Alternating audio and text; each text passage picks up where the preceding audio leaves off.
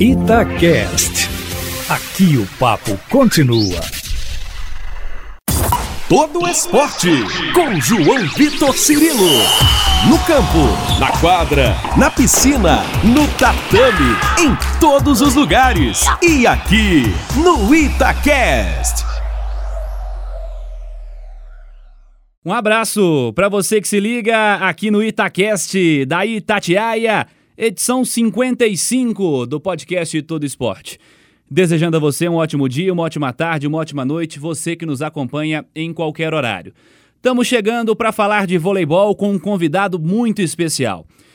Hoje pela manhã, digo hoje, nesta quinta-feira, podcast está indo ao ar no dia 28 de outubro, bati um papo com o fundador do Sada Cruzeiro, presidente do Grupo Sada, principal responsável pelo Sada Cruzeiro, Vitório Medioli. Um papo muito importante sobre o momento atual do vôlei brasileiro, sobre a equipe também do Sada Cruzeiro, que estará sediando mais uma vez a edição do Mundial de Clubes em dezembro, entre os dias 7 e 11 de dezembro, no ginásio Divino Braga. Falei com o Vitório sobre isso, falamos sobre algumas equipes que virão por aí, já há a confirmação da participação da UPCN da Argentina, do Funvic, que antes era Taubaté, agora é Natal, também vai estar presente no evento. Equipes europeias, o sempre forte Trentino da Itália, o Zaxa também da Polônia, foram aí os principais times do último campeonato campeonato europeu. Enfim, estas situações não oficialmente ainda confirmadas pela Federação Internacional,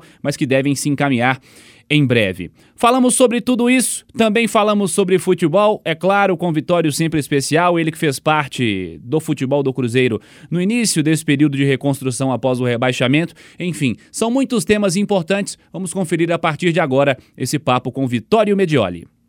Itacast. Aqui o papo continua. Vitório, primeiramente, prazer voltar a falar contigo. Obrigado por atender a Itatiaia. Eu que agradeço a vocês da Itatiaia. Hoje um dia especial para o Sada Cruzeiro, lançamento mais uma vez é, do Mundial em Betim. Como o senhor entende, percebe essa parceria, qual a importância da cidade, mais uma vez, e também para o clube? Bom, primeiro a confirmação da nossa capacidade de organização e de organização muito bem feita, de alta qualidade a Federação Mundial nos eh, ofereceu o Mundial em face a uma desistência na China e eh, também a segurança que nós transmitimos, porque já organizamos várias vezes e com uh, uma pontuação, uma avaliação de excelência. Tanto muito bom para Betina, muito bom para Minas Gerais e mais ainda para o nosso Sada Cruzeiro quanto à expectativa técnica que essa equipe já transmite pensando nesse Mundial. Começa a temporada com o título de Campeonato Mineiro, com o título de Supercopa também. Pensando no Mundial, as grandes equipes que vêm aí pela frente, qual o papel, o tamanho do Sada Cruzeiro nessa disputa? Nós teremos nesse jogo uma nova geração, a geração emergente, de, que inclusive a razão na Europa. Né? Tem no Trentino, tem na base da seleção italiana, que foi é, uma surpresa e ganhou tudo na, na, nas últimas uh, competições. E da, da Polônia, o Zaxa também, que colocou para baixo todo mundo. Então será muito disputada e eh, vai atrair muita atenção, porque os times, os atletas que eh, estão disputando são verdadeiros fenômenos procuraremos fazer o melhor possível para manter a nossa tradição de uh, entrar em quadra disputando bola por bola e, se for possível, até levar a, a, a taça de campeão do mundo. O senhor falou de nova geração, de um momento diferente, né? O Sada Cruzeiro tem hoje à frente o Felipe, em sua primeira temporada como técnico. Ele que por tanto tempo vestiu essa camisa dentro de quadra e hoje está à beira da quadra também orientando a equipe. É como é para o senhor ter o Felipe hoje, esse cara que cresceu tanto na carreira dentro do clube, na quadra, hoje fora comandando a equipe? É ter um vôlei uh, muito de potência, né? Nas últimas temporadas, também todos os campeões que vinham, de muita potência. É, hoje se viu que a técnica também, né, determinada técnica, ela pesa. E, e será também uma, um laboratório de experiência esse Mundial. Nós temos uh, um time jovem, eh, praticamente com a nossa base que evoluiu a nível de mundiais eh, e com uh, um treinador novo, mas também que tem a marca eh, nossa, do, do Estado Cruzeiro. Vamos ver, agora eu sempre digo que é importante participar e dar alegria ao nosso torcedor e depois a vitória depende de detalhe, muito detalhe, do momento, de várias coisas. Mas é importante estar lá, entrar em quadra e sair de cabeça erguida, tendo dado tudo aquilo que nós poderíamos dar. Vitória, vamos pensar no contexto nacional. Sempre a Superliga é uma grande expectativa. Como o senhor enxerga hoje a disputa pelo título, pelas primeiras posições no nosso campeonato nacional? O Taubaté, favorito no ano passado, campeão no ano passado, acabou se transferindo para Natal, enfim, um enfraquecimento um pouco da equipe, da formação da equipe. Como se observa os principais oponentes aí nessa temporada? Olha, houve um esvaziamento um pouco da Superliga, porque perdeu muitos patrocinadores, é, a pandemia bloqueou praticamente o vôlei por quase é, dois anos isso fez com que alguns projetos praticamente desmanchassem. Um é do Taubaté. Entretanto, tem projetos que são é, anabolizados, né? Toma anabolizante, cresce muito de repente mas depois não tem as condições de se sustentarem. Né? Agora, o nosso é um projeto diferente. Nós temos muita base, envolvido 2 mil jovens, e nós focamos muito no desenvolvimento da juventude. Né? Tirar é, da, da, dos riscos de, que hoje a sociedade apresenta, da violência, das drogas, e levá-lo para a disciplina, para a coisa correta. Essa é a nossa missão. Depois, se ganharmos títulos, isso é uma segunda é, questão. E graças a Deus, essa missão é, que tem o nosso clube tem dado grandes resultados. E é, é inspirado também em outros projetos e atraído muita atenção, não apenas no Brasil, mas no mundo, porque independentemente daquilo que acontece lá fora, o nosso time vive de uma energia própria, não precisa é, tomar em emprestado ou, ou criar projetos da, do dia para a noite. É, nós temos é, dezenas e dezenas de atletas que poderiam disputar a Superliga inclusive emprestamos a outros clubes.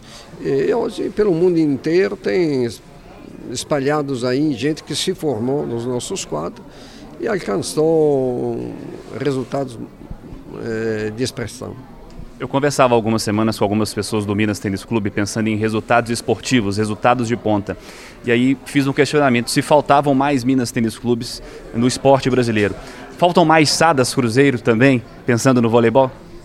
Bom, nós montamos um projeto né, estruturado. É, não seguimos sempre um, uma lógica, né, melhorando a cada ano, tentando melhorar, aprimorar as técnicas de preparo, as técnicas de jogo, as relações internas. E são uh, muitos detalhes uh, que levam ao sucesso né? sobretudo aos vértices mundiais, não, não chega por acaso. Nós eh, procuramos fazer com muita seriedade, assumir com muita seriedade essa missão. E, sem uh, gastar fortunas, uh, valorizando a prata da casa. E hoje temos um, um, um praticamente um time é, quase que totalmente é, formado dentro do Sada Cruzeiro. Temos um cubano muito bom, 23 anos, agora vai fazer 24, o Lopes, que também vem crescendo muito é, é, conosco. E hoje temos quase um, um time 100%. Né? Apostamos também na, no, em outros dois ponteiros, criado dentro do, do Estado, que é o Rodriguinho e o Lucas Ló.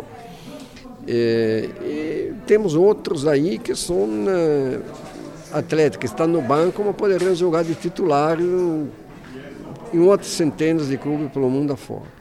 Mas eles são fiéis, continuam aqui. É, eu vou ler assim que funciona. Né? Tem não pode ter muita pressa. Tem que crescer estruturando, é, estruturando também o caráter pessoal do atleta e como a capacidade de interação junto com o, o, o clube e o time. É um, é um esporte coletivo, não é individual. Para fechar essa conversa sobre voleibol, me permita voltar sobre o momento do voleibol brasileiro. Como o senhor observa a fase atual do nosso voleibol? O que tem para ser melhorado? Quais os principais pontos de atenção? É, o que, que há para ser feito no nosso voleibol? O senhor até destacou né, a saída de patrocinadores, tem muitos jogadores de ponta indo embora também. Como o senhor observa tudo isso? Eu fico triste, né? Porque o vôlei brasileiro, apesar dos grandes eh, resultados alcançados, que dependem também de uma vocação, é, como o basquete nos Estados Unidos, é, tem, nós somos, é, um, produzimos atleta de, praticamente de nascimento, né? com aquele dão de capacidade de alcançar essa linha. E hoje não tem um projeto estruturado no país. É, Sada Cruzeiro tem uh, emprestado à base das seleções um número muito expressivo. Eu precisaria de mais clubes, formadores. Né? Agora, as regras hoje da, da, não, não, digamos, não ajudam a isso. É, como, por exemplo, a Alemanha foi campeão no mundo de futebol, apostou na formação de atleta, veio aqui e ganhou 7 a 1 aqui no Mineirão, né, com jovens atletas. Agora, tem que ter coragem também de uh, desenvolver as bases e uh, de renová-la, dar oportunidade a novos talentos. E eu acho que tem uma geração que ganhou muitos títulos, mas envelheceu e outros que estão, estão aí à espera de uma oportunidade não encontram sua vez.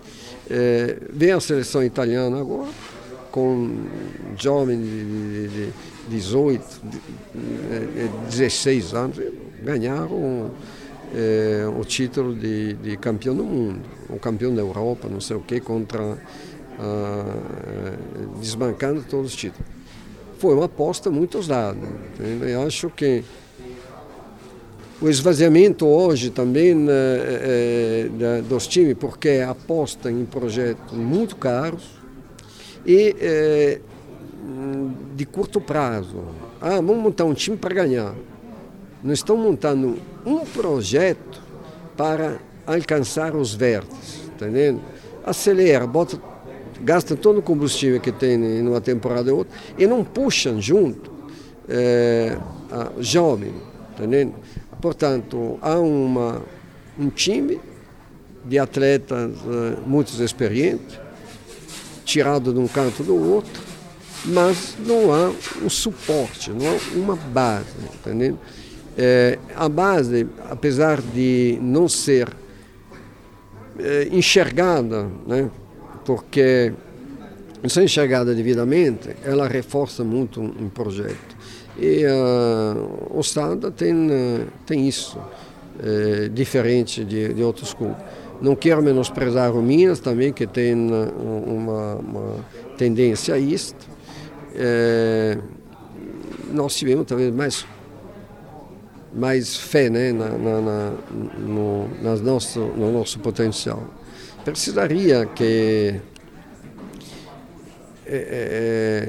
criar uma condição para estimular isso. Nós já tínhamos feito uma proposta, feita há 10 anos atrás.